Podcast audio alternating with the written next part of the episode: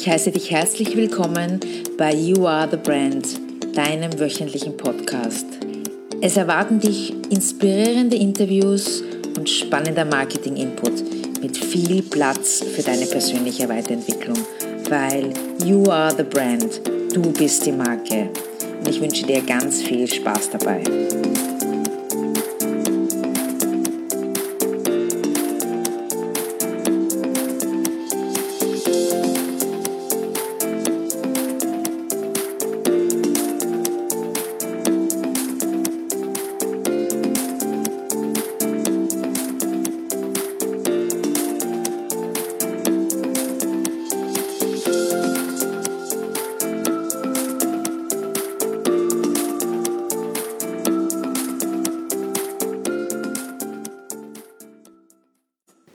Hallo, Alexandra ist hier, dein Host für heute.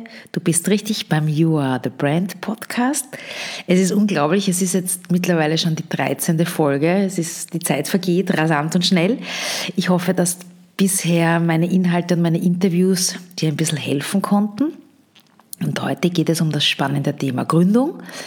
Und zwar die elf typischen Fehler, die fast jedes Startup gemacht hat. Da spreche ich bei einigen Punkten auch aus eigener leidvoller Erfahrung. Bevor ich mit den elf Punkten beginne, wollte ich dir einfach kurz nochmal noch mal erklären, wie, wie die Startup-Szene in Österreich aussieht. Und zwar, es ist so, dass zum Beispiel letztes Jahr haben fast 40.000 Unternehmen gegründet. Das finde ich richtig viel. Das war gegenüber dem Vorjahr ein bisschen weniger, so zwei Prozent. Und die meisten Unternehmensgründungen, das ist jetzt wahrscheinlich nichts Neues, sind Wien und dann Rang 2 ist Niederösterreich und die Steiermark. Was mich bei dieser Statistik, die ich mir da angeschaut habe, verwundert hat, ist, dass bei den Branchen, das war sehr spannend, die Personalberatung und Personalbetreuung mit 11.000 Gründungen vorne lag. Also 25 Prozent der Neugründungen waren Personenberatung und äh, Personenbetreuung. Finde ich echt spannend. Und danach war dann Unternehmensberatung und so, so Branchen, wo ich jetzt sage, ja, das ist jetzt logisch.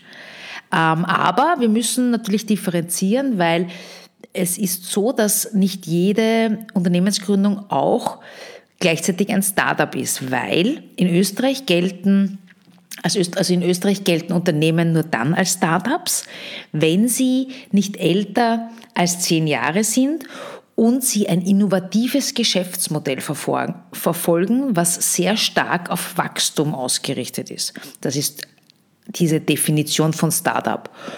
Und ja, es ist so, dass eben genau in dieser Startup-Gruppe jetzt leider Gottes keine definitiven Zahlen gibt, aber es zeigt sich eine klare Tendenz äh, nach oben, weil die Startups in hoch innovativen Bereichen tätig sind, also IT, Softwareentwicklung, Fintech, Finanzen und so weiter. Und das ist ja durch die Digitalisierung für mich die logische Konsequenz auch des Zeitgeists.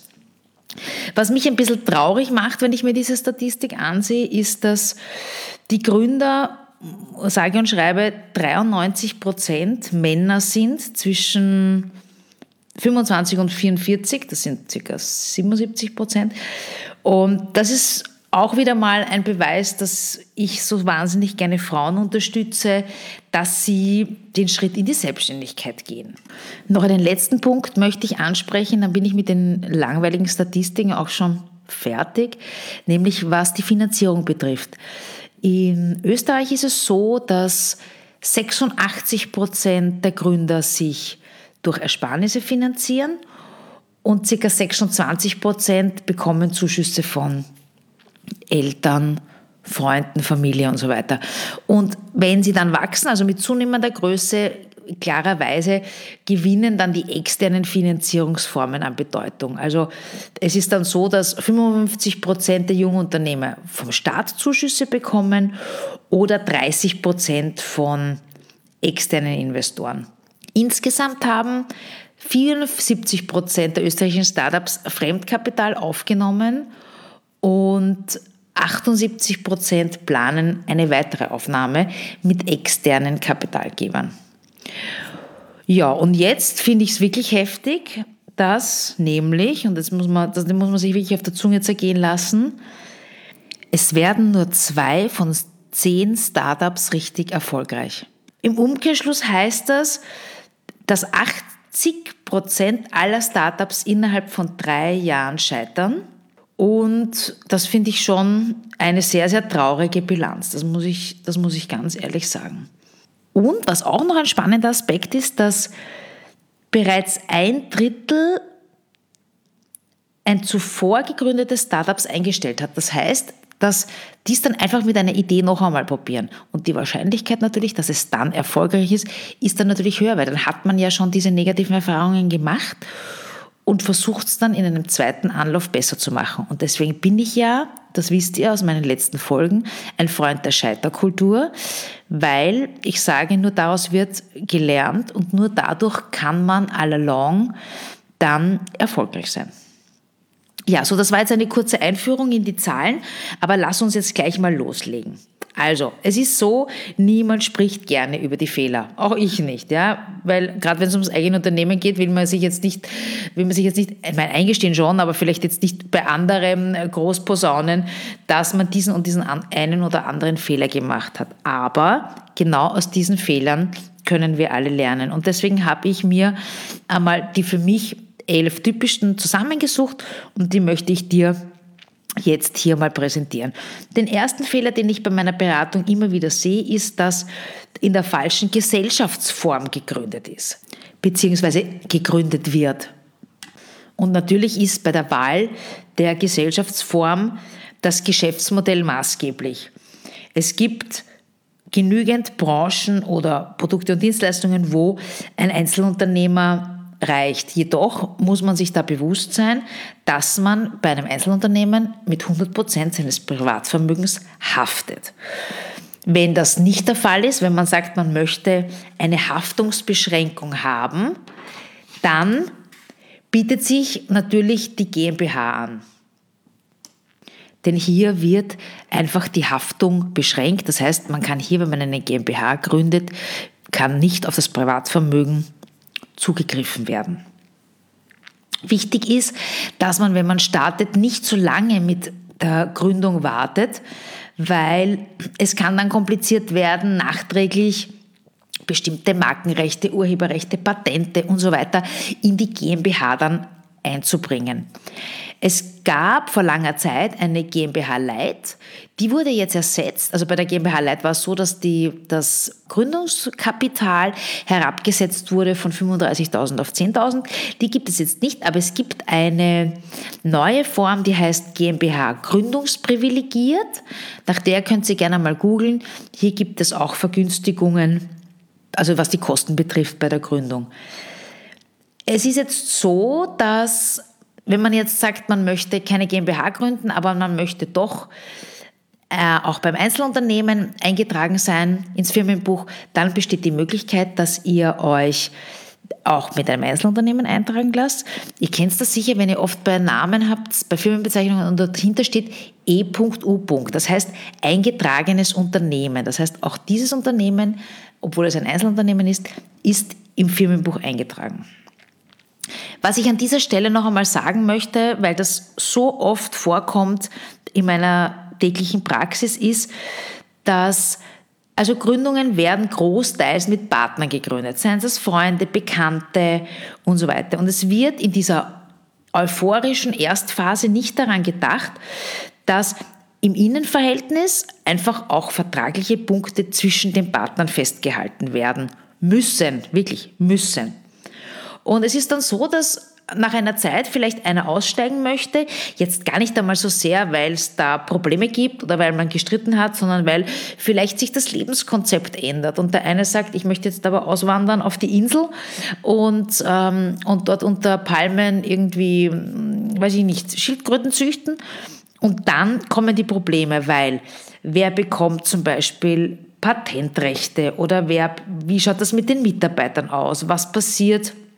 Also tausende Dinge, die dann nicht geklärt sind. Und dann ja, gibt es einfach immer wieder Probleme, wie man das lösen soll. Aus diesem Grund gibt es ein Seminar, das ich mit meiner Kollegin der Magister Katharina Braun, das ist eine Rechtsanwältin, gemacht habe. Und in diesem Seminar werden genau diese Probleme thematisiert was man einfach im Vorfeld beachten muss, damit das geregelt ist. Und wie gesagt, noch einmal, da geht es jetzt nicht um bös auseinandergehen, sondern dass man es auch einfach anspricht. Und somit ist es beiden Seiten einfach klar, was wäre wenn.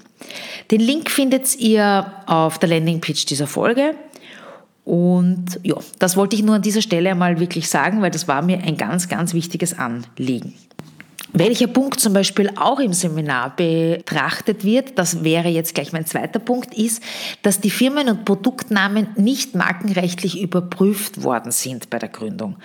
Also es ist so, dass nicht selten genau diese Firmennamen und Produktnamen erhebliche Werte des Startups darstellen. Und deswegen muss man das unbedingt überprüfen. Da macht man eine sogenannte Ähnlichkeitsrecherche. Und hier wird dann geschaut, gibt es das schon, gibt es vielleicht ähnliche auch was das Logo betrifft, die Farben betrifft und so weiter. Weil wenn man das nämlich verletzt und nicht macht, dann kann es wirklich ziemlich teuer werden, wenn es zu einem Markenstreit kommt. Und da geht es jetzt gar nicht einmal so sehr nur um den Markenstreit, sondern auch, dass wenn das Unternehmen dann läuft, dass dann auch dieser Image-Schaden so wahnsinnig gewaltig ist. Und deswegen unbedingt auch, wenn ihr sagt, ihr wollt international werden, ihr wollt größer werden, wachsen, bitte lasst das machen, markenrechtliche Überprüfung. Wenn ihr da keine Kontakte habt zu einem Markenanwalt, schreibt mir bitte ein Mail an mail.alexandrapalkowitz.com. Ja, ich habe meinen Namen geändert, also nicht mehr Kummer, sondern Palkowitz.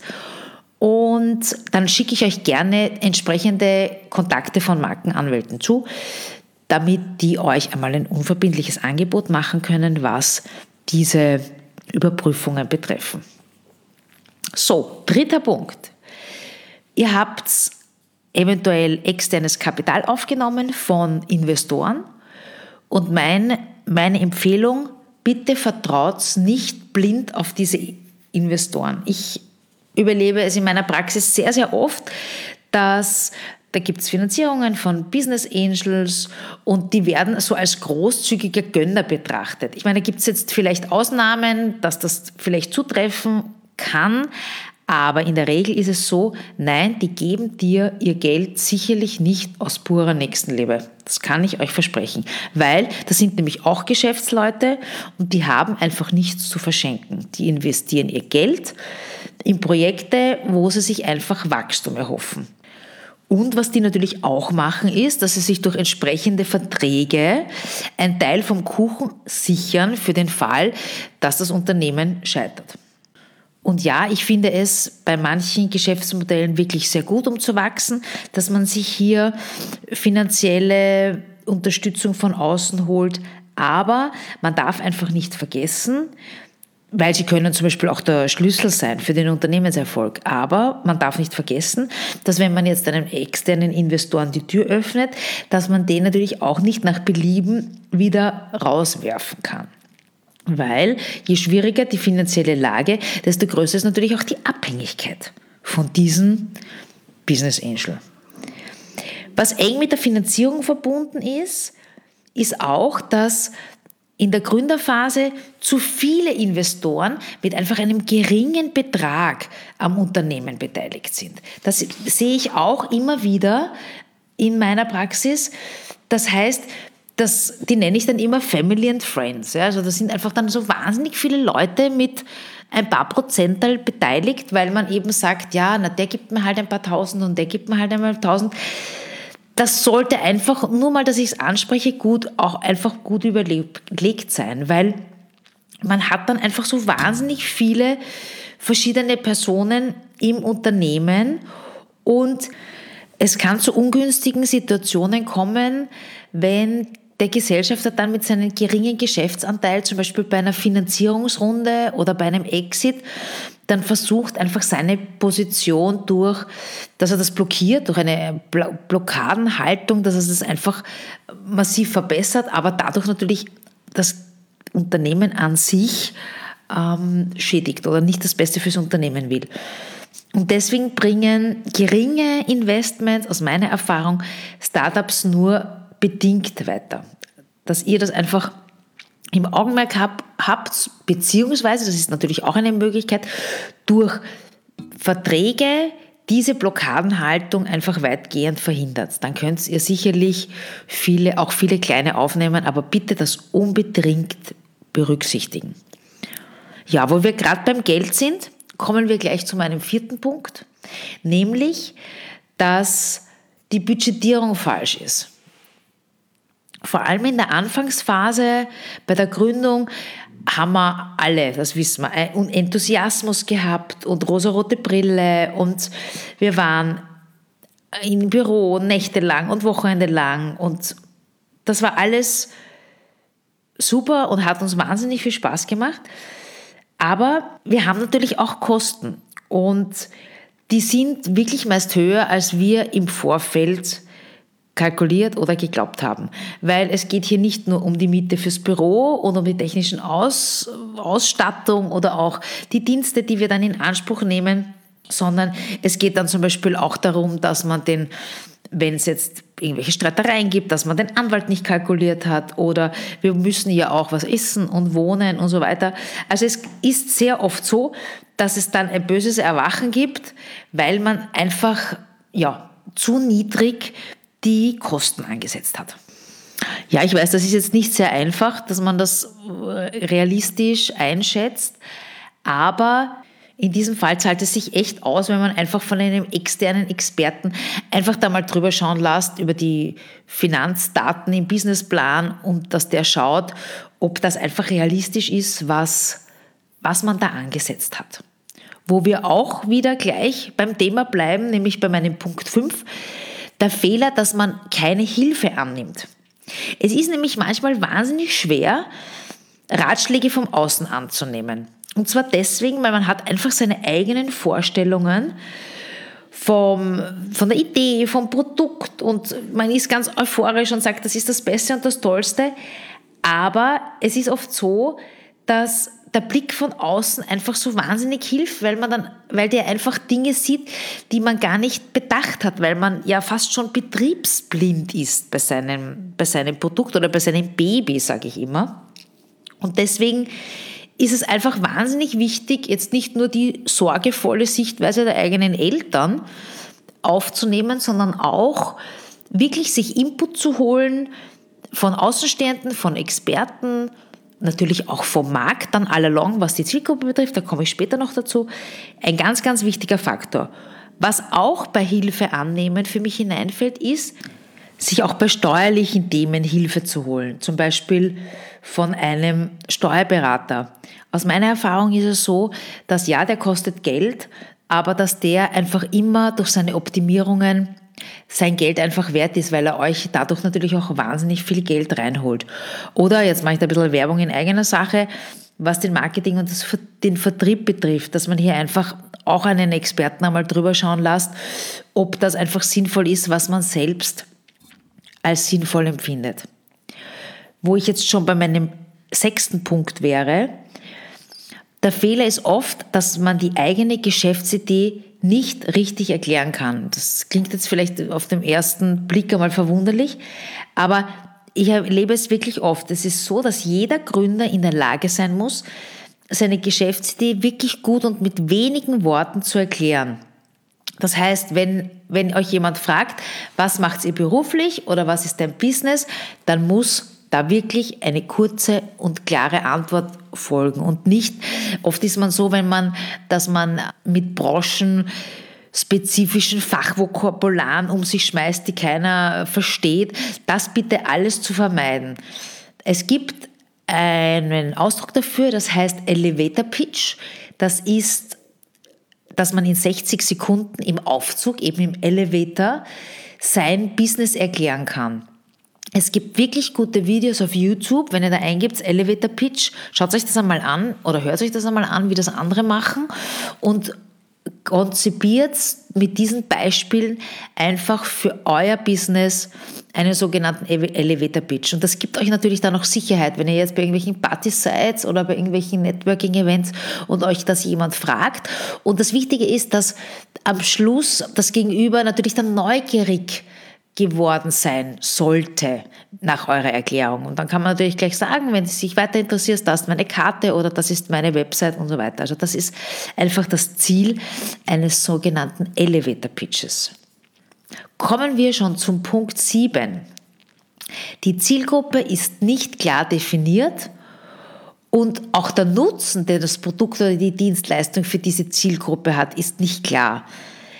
Es war in der Podcast-Folge Nummer 12, da ging es um das Thema, also der Titel war Die klassische Zielgruppe ist tot. Und dort erkläre ich wirklich alles, was, um was es bei der Zielgruppe zu beachten gibt, aber nur ganz kurz, dass es so ist, dass das, ist, das Geschäftsmodell ist gut und auch das Produkt ist gut, aber du weißt nicht genau, wer deine Zielgruppe ist. Und das ist natürlich fatal, weil die Zielgruppe muss es ja schließlich kaufen. Viele machen den Fehler, dass sie das einfach die Zielgruppe zu groß ansetzen und es ist aber besser, ein bisschen mehr zu fokussieren und in die Nische zu gehen.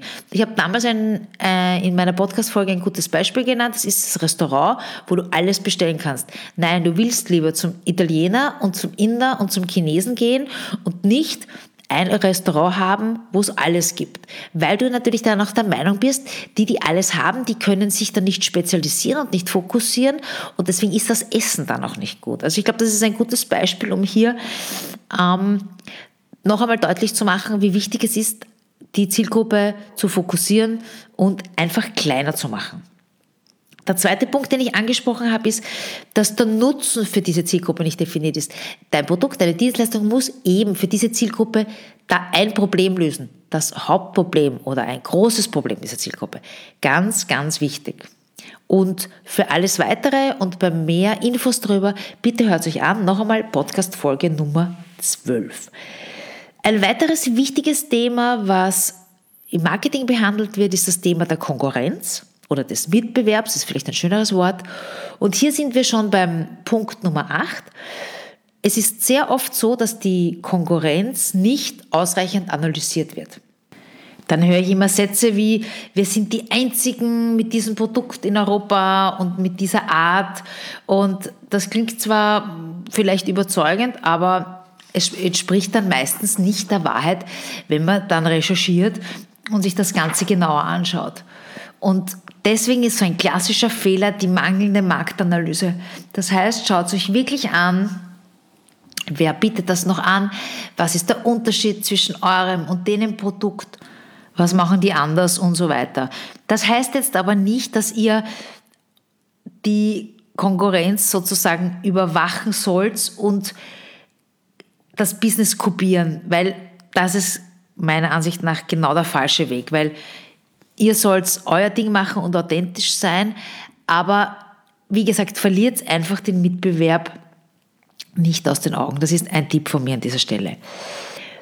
Kommen wir zum Punkt Nummer 9. Die Buchhaltung wird meistens wirklich unterschätzt. Ja, es ist ein leidiges Thema und ich glaube, es macht niemand gerne. Ich kenne keinen Gründer oder keinen, keinen Unternehmer, der gerne die Buchhaltung macht. Aber ja, es ist ein unverzichtbarer Bestandteil des Unternehmertums, das wissen wir alle. Und gerade am Anfang von der Gründung kann man einfach noch nicht abschätzen, wie wie aufwendig das ist. Und deswegen lasst man das links liegen und dann muss man halt irgendwie doch eine Einkommensteuererklärung machen und wie geht das dann und oh Gott und Hilfe muss man sich holen und so weiter. Und deswegen ist es wichtig, dass man sich mit dem Steuerberater zusammensetzt und noch einmal, das ist wirklich gut investiertes Geld, weil dann habt ihr auch die Zeit, dass ihr euch auf euer Kerngeschäft konzentrieren könnt und dann ist das ausgelagert und dann ist schon einmal ein Riesenbrocken eigentlich erledigt. So, und wir kommen schon zum vorletzten Punkt, nämlich Punkt Nummer 10. Ganz ein wichtiger Punkt, finde ich. Und zwar, dass man nicht auf sein Bauchgefühl hört. Es klingt zwar jetzt völlig banal, aber dieses grundlegende Regel übersehen wirklich viele Gründer. Man muss als Selbstständiger jeden Tag wirklich große und auch kleine Entscheidungen treffen. Und ja, diese Entscheidungen lösen wir wirklich bestmöglich, aber dann gibt es wieder Situationen, wo einfach der Verstand jetzt nicht so ausreicht. Ich glaube, ihr wisst, was ich meine. Soll ich jetzt das machen, den, die Person einstellen oder die Person, soll ich das annehmen? Das sind einfach verschiedene Entscheidungen, die man rational nicht lösen kann. Und da bitte hört auf euer Bauchgefühl. Warum? Weil das Bauchgefühl die Summe der Lebenserfahrungen ist, die man gesammelt hat und das uns im Alltag wirklich gute Dienste leistet. Weil wenn es hart auf hart kommt, glaube ich, ist das Bauchgefühl wichtiger als der Verstand. Das ist mein Tipp an dieser Stelle. So, letzter Punkt, Punkt Nummer 11, Fehler Nummer 11, die eigenen Ressourcen falsch einzuschätzen. Wer angestellt ist oder in einer großen Firma arbeitet, der hat dort meist mehr oder weniger klar definierte Aufgaben zu erfüllen. Und als Gründer hat man das aber nicht, weil da hat man jetzt nicht nur den Job und, und Anführungszeichen, sondern man, man ist eigentlich Mädchen für alles. Ja? Man muss eine Vielzahl von Tätigkeiten ausführen und die unterschätzt man einfach am Anfang total, weil da geht es zum Beispiel darum, dass man die Büroeinrichtung zusammenschraubt und dass man zum abendlichen Networking geht oder dass man die Bankbelege sortiert und die Mitarbeiter einschult. Also das ist alles wahnsinnig aufwendig und vor allem zeitaufwendig. Und wenn man jetzt genug Geld hat, dann kann man das alles super auslagern und sich, und sich zurücklehnen und sagt, passt, ich feile nur an meinem Produkt. Aber das ist natürlich ja leider Gottes nicht die Regel. Und deswegen gibt es ein bisschen so eine Faustregel, dass mindestens ein Drittel der verfügbaren Zeit oft für Tätigkeiten draufgeht, die überhaupt nichts mit, dem, mit der Weiterentwicklung der eigenen Idee zu tun haben. Wobei, ja, ein Drittel, ja, vielleicht ein Drittel, vielleicht sogar ein bisschen mehr. Und das muss man einfach wissen. Und das muss man auch einplanen. Was noch hineinfällt in diesen Punkt, ist, dass die Gründer ihre eigene Leistungsfähigkeit überschätzen und sich eigentlich mehr zumuten, als möglich ist dann droht, das wisst ihr alle, Erschöpfung, Burnout und so weiter. Also, und um diese Horrorszenarien zu vermeiden, ist es einfach wahnsinnig wichtig, wirklich einmal einen Gang zurückzuschalten und regelmäßige Entspannungsphasen einzuhalten. Ich weiß, das ist am Anfang wahnsinnig schwierig, weil es macht ja natürlich auch so viel Spaß. Ich weiß das aus eigener Erfahrung. Aber deswegen noch wichtiger, wirklich bewusste Auszeiten gönnen und vielleicht einmal auch einen banalen Film anzuschauen, auch wenn man sagt, nein, und ich will vielleicht jetzt wieder meine, an meinem Baby arbeiten und so weiter. Wirklich ein ganz, ganz wichtiger Tipp für mich an dieser Stelle. Von mir natürlich an dieser Stelle. So, meine Lieben, das war's für heute. Ähm, ich bin fertig mit meinen elf Fehlern, die ich euch aufgezeigt habe. Ich hoffe, ihr nehmt ein bisschen was davon mit. Gerne mit Ergänzungen schreibt es mir, wenn ihr euch, wenn euch etwas passiert ist, wo ihr sagt, das möchte ich eigentlich auch andere wissen lassen, dass die eben diese Fehler nicht machen, weil das ist natürlich mein großes Ziel, dass andere diese Fehler dadurch vielleicht vermeiden können, weil sie sie wissen oder weil es ihnen bewusst ist. Und ja, nächste Woche gibt es wieder ein spannendes Interview.